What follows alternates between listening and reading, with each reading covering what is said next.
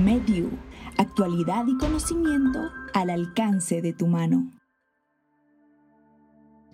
Bienvenidos a un nuevo capítulo de MedU, un espacio para que los profesionales de la salud y los médicos en formación puedan mantenerse en día sobre los temas más relevantes de la actualidad.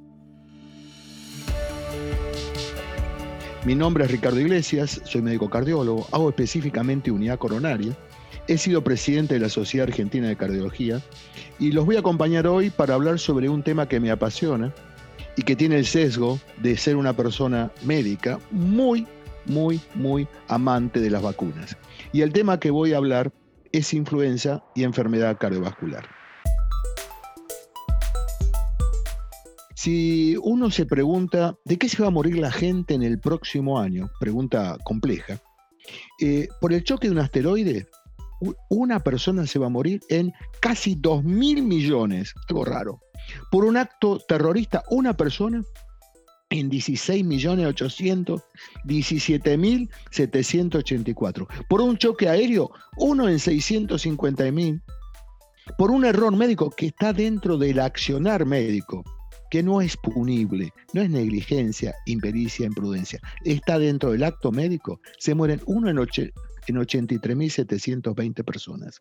Por un accidente automovilístico que en los, nuestros países de Sudamérica es muy frecuente, uno en 6.585. Y por enfermedad cardiovascular, la probabilidad de morirse de acá a un año es uno en 388. Fíjese el impacto de la enfermedad cardiovascular. Y seguimos con números. Por día se mueren de enfermedad cardiovascular 35.370 personas. Por hora 1.473.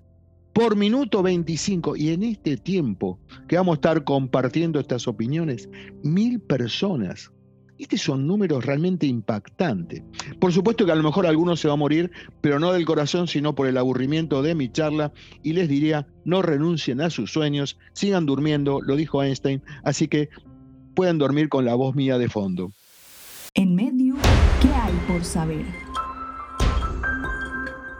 ¿Qué vamos a hablar? Vamos a hablar de la asociación entre influenza y enfermedad cardiovascular, entre COVID y enfermedad cardiovascular, los mecanismos inmunoinflamatorios en la producción del daño cardiovascular, tanto en la influenza como en el COVID, la vacuna contra la influenza y la protección vascular que da, la vacunación de la influencia dentro de este tema de la pandemia o en estos momentos tan históricos y graves para la comunidad mundial. Y las recomendaciones que vamos a hacer. La primero que vamos a comentar exactamente por qué un cardiólogo y va a hablar por ahí para algún pediatra, porque creemos que vacunar a los niños es fundamental para proteger a los pacientes vulnerables, a los abuelos, a los tíos, a los padres, aquellos que tienen algún tipo de enfermedades vasculares o pulmonares o diabetes. Por eso insistimos en vacunar a los niños, cosa que los pediatras lo tienen claro, pero seguimos insistiendo, fundamentalmente, ya no protección de los niños, sino en las personas vulnerables. Y empezamos diciendo que sin lugar a dudas, lo comentamos anteriormente, la enfermedad cardiovascular es una enfermedad de mucho riesgo. En todo el mundo occidental, la primera causa de muerte son las coronarias. En el mundo oriental, las enfermedades cerebrales. Y en los países como África de la pobreza, se mueren exactamente de infecciones de la pobreza. Y en realidad, hay una pandemia de muchos, muchos años, que es la pandemia de la enfermedad cardiovascular. ¿Y por qué nos enfermamos? No es un problema de elegir mal a los padres, por genética solamente el 30%, o por los sistemas de salud que pueden ser deficientes en algunos sectores del mundo, solamente el 10% va a ser por estas fallas, sino por el estilo de vida, en el 40%, es el que determina la enfermedad vascular. Me parece que es muy importante la elección de la vida que uno quiere. Y a veces uno se pregunta, ¿quién es el responsable, el individuo o la comunidad? Yo le diría, la comunidad muchas veces nos enferma. El desarrollo económico llevó aumento, un aumento de los ingresos, aumento de la urbanización, aumento del sedentarismo, aumento de la obesidad, disminución de la actividad física. Hoy el músculo más desarrollado de los niños son los pulgares. Hace poco un paciente mío me dice, doctor, no camino más para combatir el sedentarismo como usted me recomendó. ¿Pero por qué? Porque en una cuadra me robaron dos veces el tema de la seguridad. ¿Cómo la comunidad condiciona a la enfermedad cardiovascular? Y podemos dar ejemplos. Hace 20 años, las calorías de un plato de fideos era de 500 calorías. Hoy se aumentaron las raciones y son 1025 calorías. Las gaseosas, hay gaseosas de 3 litros en muchos lugares de Latinoamérica. Las madres, este es un trabajo que hicimos hace unos años, se preocupan más de lo que comen los niños de lo que toman. Y las bebidas azucaradas hoy es un drama de este problema de la obesidad infantil. Uno de cada 10 chicos en Latinoamérica es obeso, cosa que hace 20 años atrás era uno en 40. Fíjense todo cómo estamos condicionando el futuro cardiovascular de esta gente.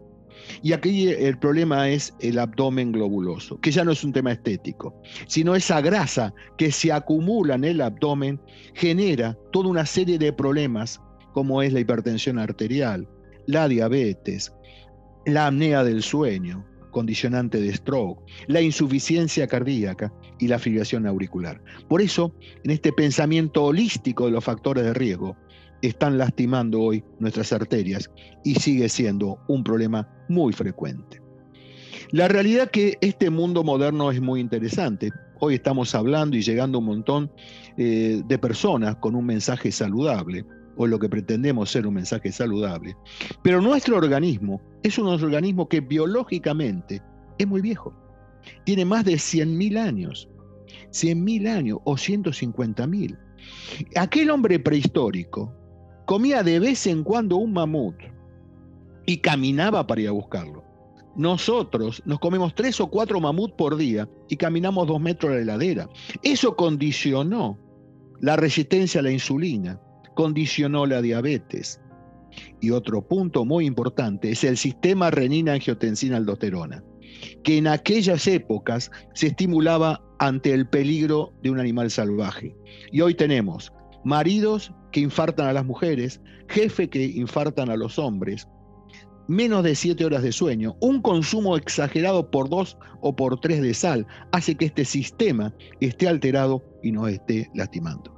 Tenemos un organismo muy viejo para adaptarnos a las condiciones actuales de la vida moderna. Y esto nos lleva en Latinoamérica a una serie de números de mortalidad. 437.507 latinoamericanos se mueren por enfermedad cardiovascular anualmente, por las coronarias 202.000 y por el cerebro, por hemorragia o por isquemia cerebral 80.000 son números realmente eh, muy impactantes. Y el número total de enfermos coronarios en Latinoamérica está rondando más o menos los 22 millones. Y probablemente sean más que esta referencia que estoy dando. Muchos más. Vasculares periféricos, 13 millones. Y cerebrales, casi 40 millones. Fíjense el impacto numérico. Y viene la consecuencia de estas enfermedades, que es el deterioro del músculo, con la consiguiente insuficiencia cardíaca, que en eh, Latinoamérica lo padecen el 2%, 13 millones padecen insuficiencia cardíaca. Y se mueren 650 mil latinoamericanos por esta causa.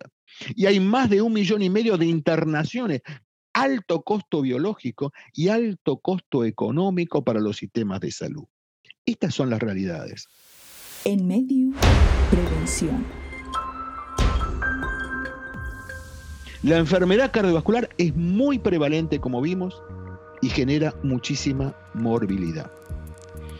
Y fíjense en ustedes, ahora viene una tercera causa en Latinoamérica y en el mundo de mortalidad, que justamente es la influenza y la neumonía tercera causa en la mayoría de los países del mundo y Latinoamérica también. Y sabemos que anualmente la infección, la gripe, la infección por influenza, genera 650 mil muertos, más complicaciones pulmonares, más complicaciones renales, hospitalizaciones, alto costo también para el sistema de salud. Por eso, ambas enfermedades son muy prevalentes y muy graves. Y cuando se juntan, es una diada gravísima y es una asociación de muy, muy alto riesgo. Y por eso, hoy nos tenemos que plantear que para el sistema cardiovascular, los ya conocidos factores de riesgo, la hipertensión, la diabetes, el tabaquismo, el estrés, la obesidad, hay que sumarle o no un nuevo factor de riesgo, que es el virus de la influenza, que lastima el endotelio y genera enfermedad coronaria, vascular cerebral y su descompensación en muchas miocardiopatías. ¿Es un factor de riesgo o no es un factor de riesgo? ¿Es un marcador o un factor de riesgo? ¿Qué, ¿Cuál es la diferencia? Marcador significa que si está, va a andar muy mal. Ahora, si lo saco, sigue igual y anda mal. La homocisteína lastima, pero si yo la combato y mejoro los niveles de homocisteína, la enfermedad vascular sigue su curso. ¿Y cuál es un factor de riesgo? Que si está lastima y si lo saco, mejora. El cigarrillo. El cigarrillo es un potente factor de riesgo. Dejamos de fumar y va cayendo al año la mitad del riesgo potencial. Esto es lo que queremos decir ahora. Y le voy a pedir disculpas a todos los oyentes, porque voy a ser reiterativo del mensaje de la asociación potente entre virus de la gripe y la enfermedad y complicaciones cardiovasculares. Repito, voy a ser muy insistente. Registros de 40 años en Estados Unidos han evidenciado que ante los momentos de influenza, los momentos de invierno, aumenta el stroke y aumenta el infarto. En más de 120 ciudades de Estados Unidos se han demostrado que aumenta eh, la gripe, en invierno aumenta el infarto, aumenta la muerte cardiovascular relacionada por esto. Y también aumenta cada vez que hay gripe y en invierno las hospitalizaciones y los infartos. ¿Dónde? En Estados Unidos, en una gran población de pacientes. Y también aumenta las consultas ambulatorias o por guardia en descompensaciones por la gripe en pacientes vasculares. Y en el diabético lo mismo. El diabético se muere más que cualquier no diabético en todo el momento del año. Pero justamente en los periodos de invierno, en los periodos de gripe, se mueren mucho más. Claramente mucho más. Estamos asociando. Los registros americanos de infarto durante muchos, muchos años, los momentos de mayor mortalidad se ven en enero, febrero, noviembre, diciembre. ¿Cuándo? Cuando hay gripe. ¿Cuándo? En invierno. Esto es muy impactante y los metaanálisis de todos los trabajos que yo nombré, más otros muchos más, demuestran que en el pico del invierno, en el pico de la infección por la gripe, hay por lo menos un 33% más de infarto. Una asociación realmente poderosa. Y la insuficiencia cardíaca y la muerte también se ve mucho más en invierno, mucho más concentrados en la estación invernal comparado al resto de las otras eh, estaciones. Me parece que esta asociación es muy poderosa. Y doy números. Hospitalización por insuficiencia cardíaca. En diciembre o en enero, en Europa, las hospitalizaciones van entre 50 pacientes cada 100.000 habitantes, cada 100.000 personas, perdón, población, versus 7.6 en los meses de verano. Es increíble. 50 cada 100.000 versus 7 cada 100.000. Esto es insuficiencia cardíaca. Y otro tema no menor, que los pacientes que, se, que ingresan por insuficiencia cardíaca, por influenza, comparado a los que se internan por insuficiencia cardíaca por descompensaciones, por abandonar la medicación o comer mucha sal o por alguna infección no viral, estos pacientes que tienen influenza y se descompensan, se mueren más, tienen más insuficiencia respiratoria, necesitan más respirador, más insuficiencia renal y más requerimiento de diálisis. ¿Qué significa? Que la gripe en los pacientes con insuficiencia cardíaca claramente es un marcador de mucho peor pronóstico, de mucho peor pronóstico. Ahora, ¿cuáles son los individuos más susceptibles a tener complicaciones o mortalidad por el virus de la influenza. La mujer embarazada, los pacientes inmunosuprimidos, los pacientes con enfermedad neuromusculares, los pacientes con alteraciones cognitivas, los pacientes con enfermedad pulmonar obstructiva crónica, los pacientes con enfermedad cardiovascular, que es lo que nosotros recién vimos, y aquellos individuos mayor de 65 años. Porque justamente por arriba de 65 años, uno por este tema de la vejez, del deterioro progresivo, se concentran más los pacientes diabéticos, los pacientes con enfermedad vascular crónica, cerebral, miembros inferiores o coronarias, mucho más EPOC, etcétera, etcétera. Sin lugar a dudas, el mayor riesgo es en el paciente frágil y la mayoría está por 65 años para arriba. Y claramente, la influenza incrementa el riesgo cardiovascular. ¿Por qué? Por varios motivos. Por estimulación del sistema inmune, aumentan las eh, citoquinas proinflamatorias, generan disfunción endotelial y ruptura de la placa aterosclerótica como consecuencia de un infarto. Aumenta la hipercoagulabilidad, aumenta el, el sistema reológico, hay una estimulación simpática, hay hipoxia, también todos mecanismos de ruptura. Pero a su vez, hay citoquinas inflamatorias que aumentan la presión que deterioran el músculo, que también puede estar deteriorado por infección propia, una miocarditis, pero la mayoría es por citotoxicidad. Y este aumento de la frecuencia cardíaca, la hipoxia, genera, genera una descompensación de la insuficiencia cardíaca. Fíjense ustedes, un gran mecanismo inmunotrombótico es generado por este virus. Y esto impacta a nivel de las placas coronarias o cerebrales y a nivel del músculo cardíaco. Y claramente en el infarto, la taquicardia, la hipoxia, la inflamación aguda, la vasoconstricción, la estimulación de los receptores, la ruptura de la placa y este fenómeno de trombogénesis lleva en aquel paciente con enfermedad manifiesta o subclínica a un infarto agudo de miocardio. Diagnóstico médico.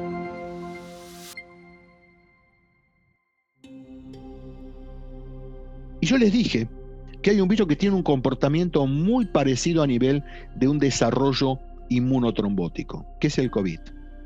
Esta piedrita de 70 millonésimas de milímetro nos ha generado, como todos los virus, un problema envuelto en proteínas y ha dejado a la historia como una marca fundamental de aislamiento social y preventivo. Y los mecanismos productores también son inflamatorios. ¿Y en quiénes? Yo les voy a nombrar los mismos individuos susceptibles que hablamos para la gripe.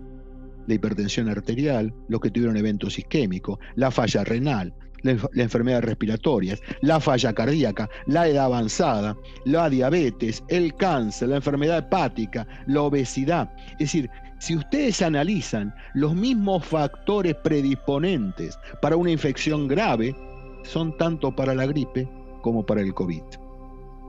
Y aquí viene el punto.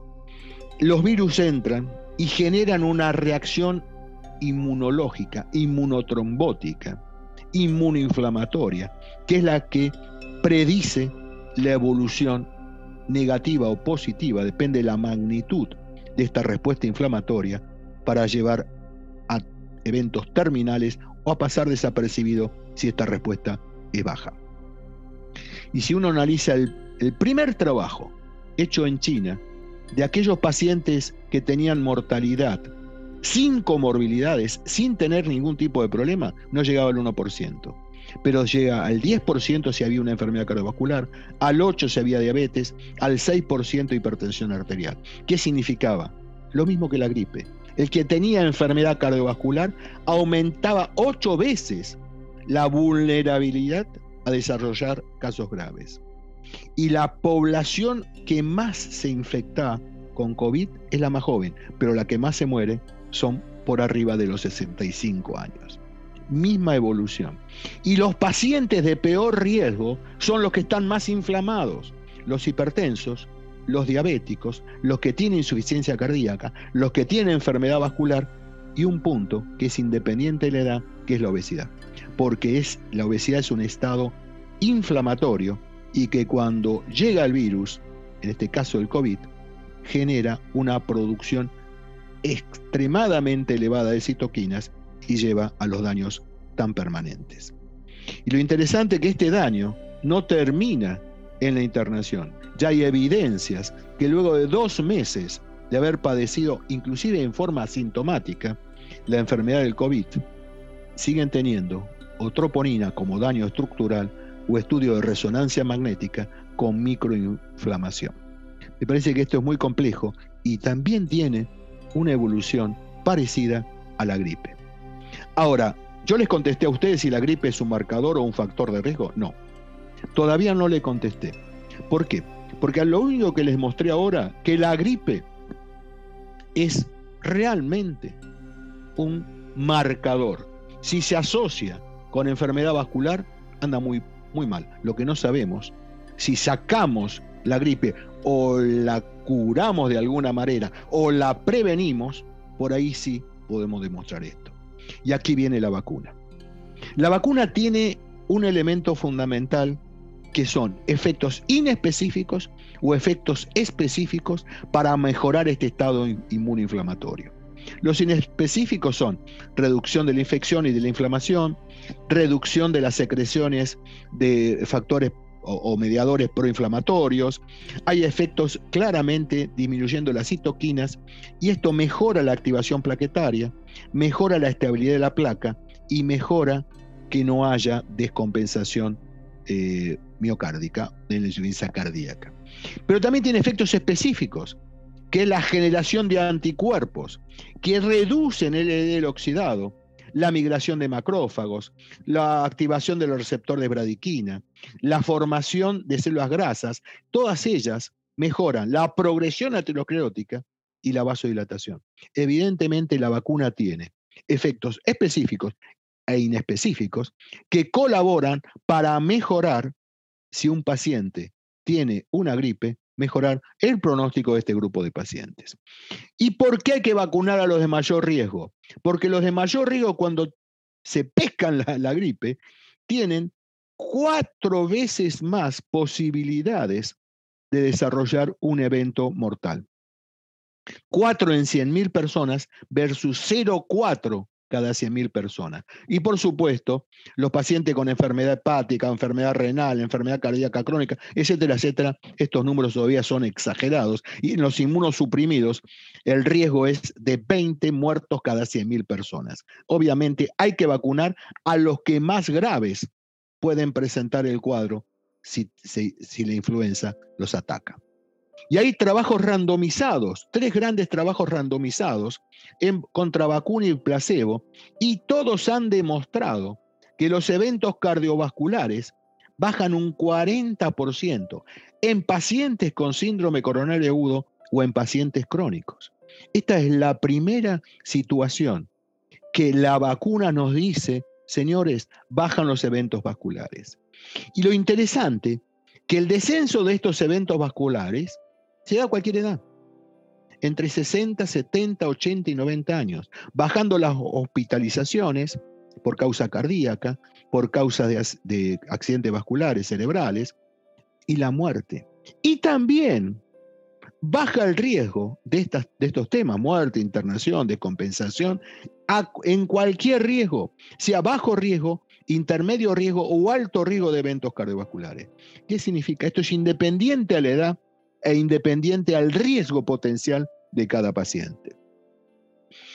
Y hace, en otros metaanálisis, que vacunar a un paciente baja un 30% la, el infarto, la disminución del riesgo de infarto. Son números realmente impactantes. Cuando yo le decía, la influenza sube 33% del infarto, y yo le estoy diciendo que baja un 30%. Números impactantes. Y los pacientes con insuficiencia cardíaca también tienen una disminución grosera, impactante y significativa cuando se los vacuna en relación a la muerte total, hospitalización y demás enseres. Y cuando uno habla de costos y de hospitalizaciones, el vacunar disminuye casi un 20% las internaciones por eventos respiratorios, casi un 30% los eventos vasculares y un 30% en aquellos pacientes que tuvieron antecedentes de enfermedad vascular. Estamos hablando de números impactantes en cualquier ambiente de la medicina. Y en el diabético, que dijimos que es un paciente de muy alto riesgo, vacunar baja la muerte total, la muerte cardiovascular y el stroke. Entonces, me parece que no hay duda que todas estas evidencias sugieren que la gripe es un factor de riesgo cardiovascular no tradicional y puede ser controlado con una simple intervención anual, con una simple intervención anual. Vacunar, vacunar, vacunar. Por eso, clínicos, cardiólogos, más allá de enseñarle, doctor viene de docencia, de enseñar a los pacientes y explicarle, educarlos en cuanto a cesar el cigarrillo, el ejercicio, la dieta saludable, mantener el peso, los soportes psicológicos, utilizar la mejor terapéutica en prevención secundaria para controlar la diabetes, la hipertensión, etcétera, etcétera, etcétera. Creo que es fundamental un tercer punto, que es la prevención de las infecciones por influenza.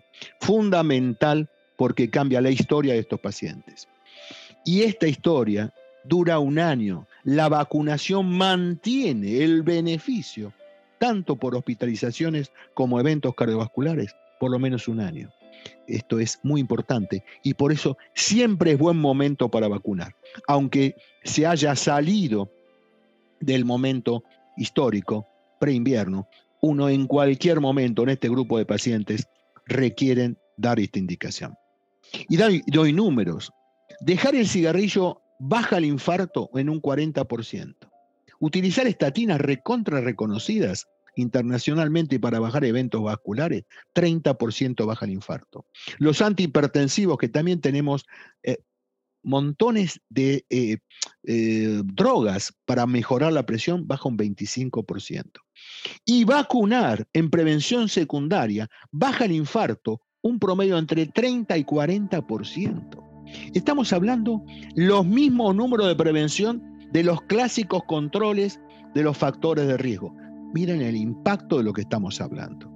Y es lo interesante, lo importante, los costos directos de estas distintas intervenciones por año de vidas salvados. Estados Unidos, doy números en dólares. Utilizar beta bloqueantes post-infarto son 300 dólares para salvar una vida. Las estatinas en prevención secundaria en la mujer, 900. En prevención secundaria en los hombres, 400 dólares. Prevención primaria en hombres, 900 dólares. Y la vacuna, la vacuna es entre 12 y 14 dólares para salvar una vida. Fíjense en la importancia de los costos en este punto. Por supuesto que los costos es algo complejo y voy a entrar en una población que queda un poquito rezagada y yo creo que gracias a la OMS, hoy se reevalúa que también hay que vacunar como reconocimiento a una población de riesgo, que es aquellas personas entre 50 y 64 años. Para bajar costos, llámese indirectos, pérdida de productividad de los pacientes, de los cuidadores, transporte, hospedaje, copagos, drogas, internaciones, etcétera, etcétera, etcétera. Cuando uno analiza ese contexto, hay trabajos en Latinoamérica, en Chile y en Uruguay todavía no publicados, que hay ahorro en el sistema de salud casi entre 200 y 400 millones de dólares.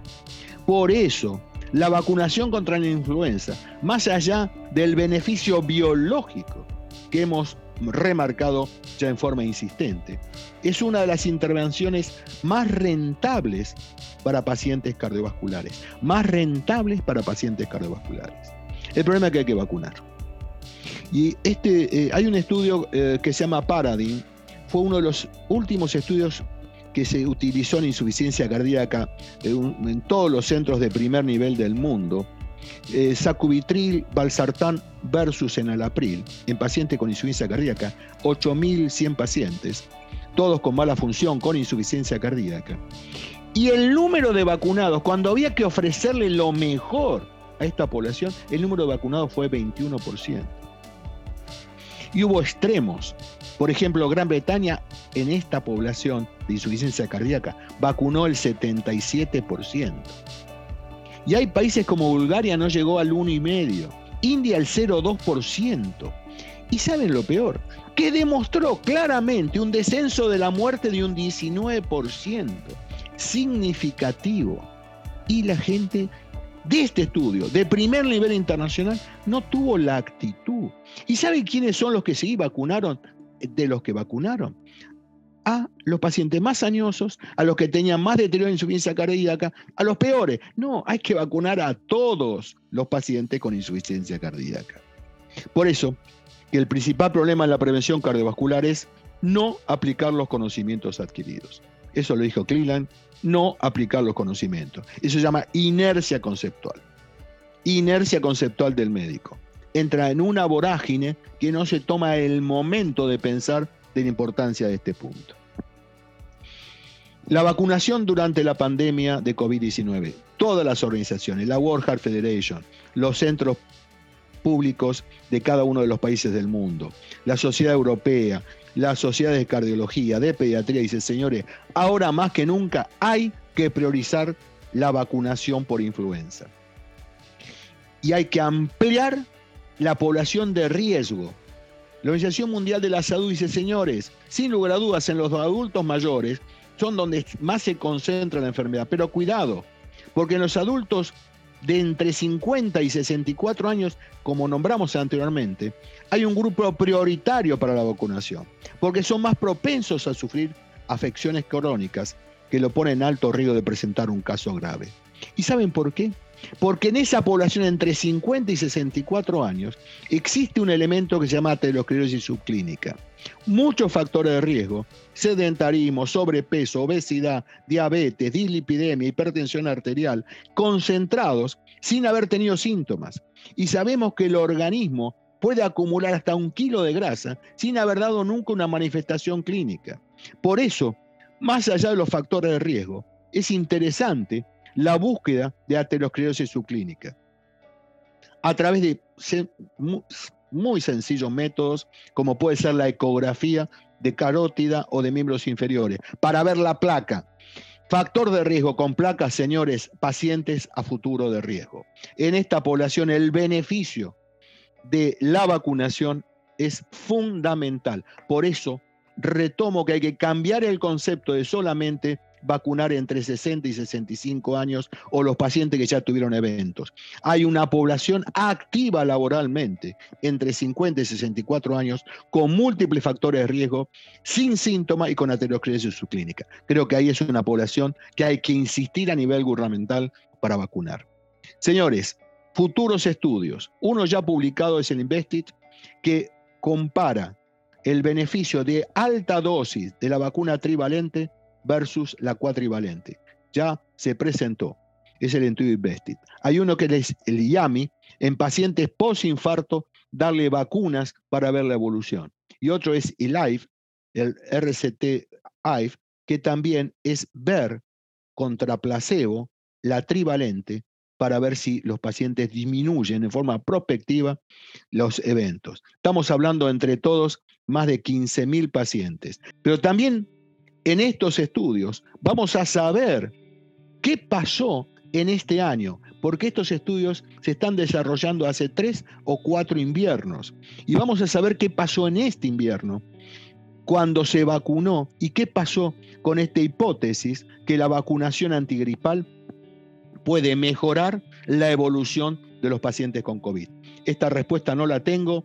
Sí, el estudio Investit en 5.260 pacientes con una media de 66 años, demostró, demostró que la vacuna trivalente en altas dosis no fue mejor que la cuadrivalente. Probablemente porque la cuadrivalente cumple los cuatro, cuatro estándar de, eh, de, virus de la gripe, el A y el B, los cuatro. Y lo que tuvo esta alta dosis, mayor dolor en el sitio de punción, hinchazón probablemente, fíjense en ustedes que en la mayoría de Latinoamérica, en Latinoamérica en este año, que hubo mucha vacunación, no hubo casi influenza. Y la poca que hubo fue influenza tipo B. La poca que al principio de la pandemia. Esta, este, esta cuatrivalente tiene la particularidad y la peculiaridad de cubrir las cuatro cepas. En medio Reflexiones médicas.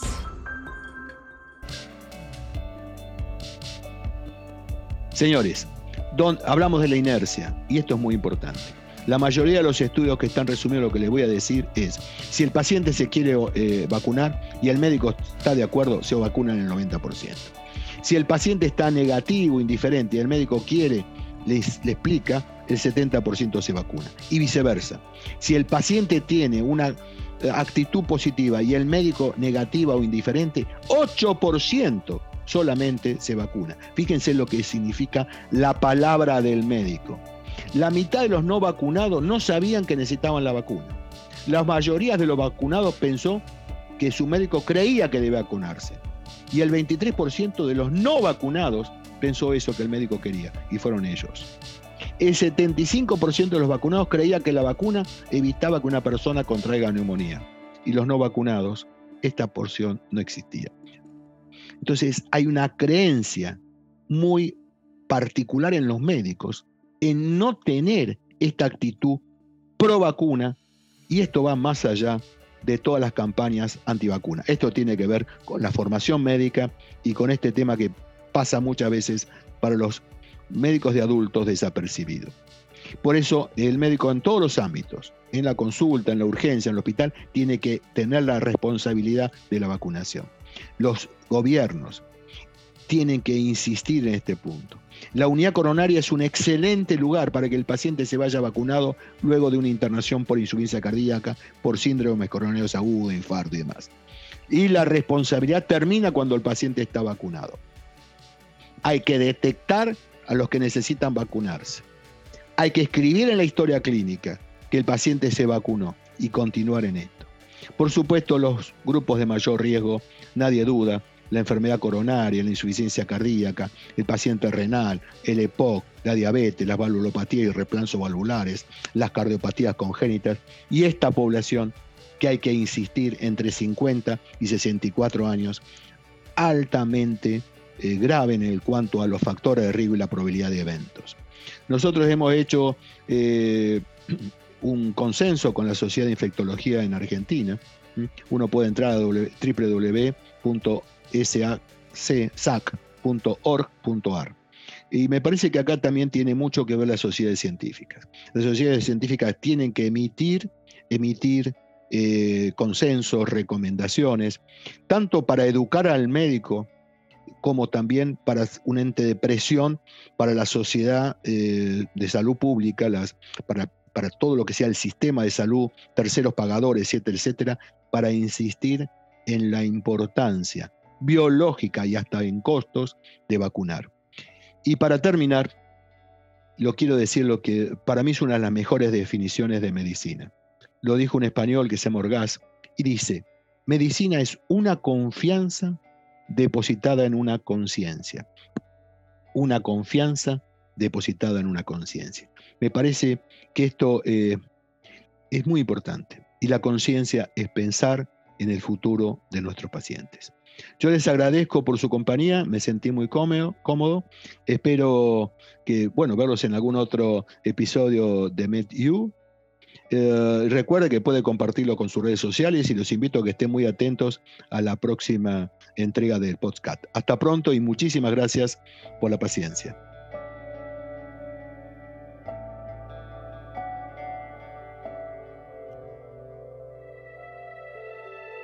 Las opiniones expresadas en este podcast representan la visión profesional de los expertos en la materia.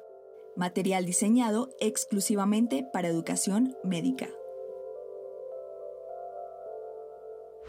Mediu, actualidad y conocimiento al alcance de tu mano.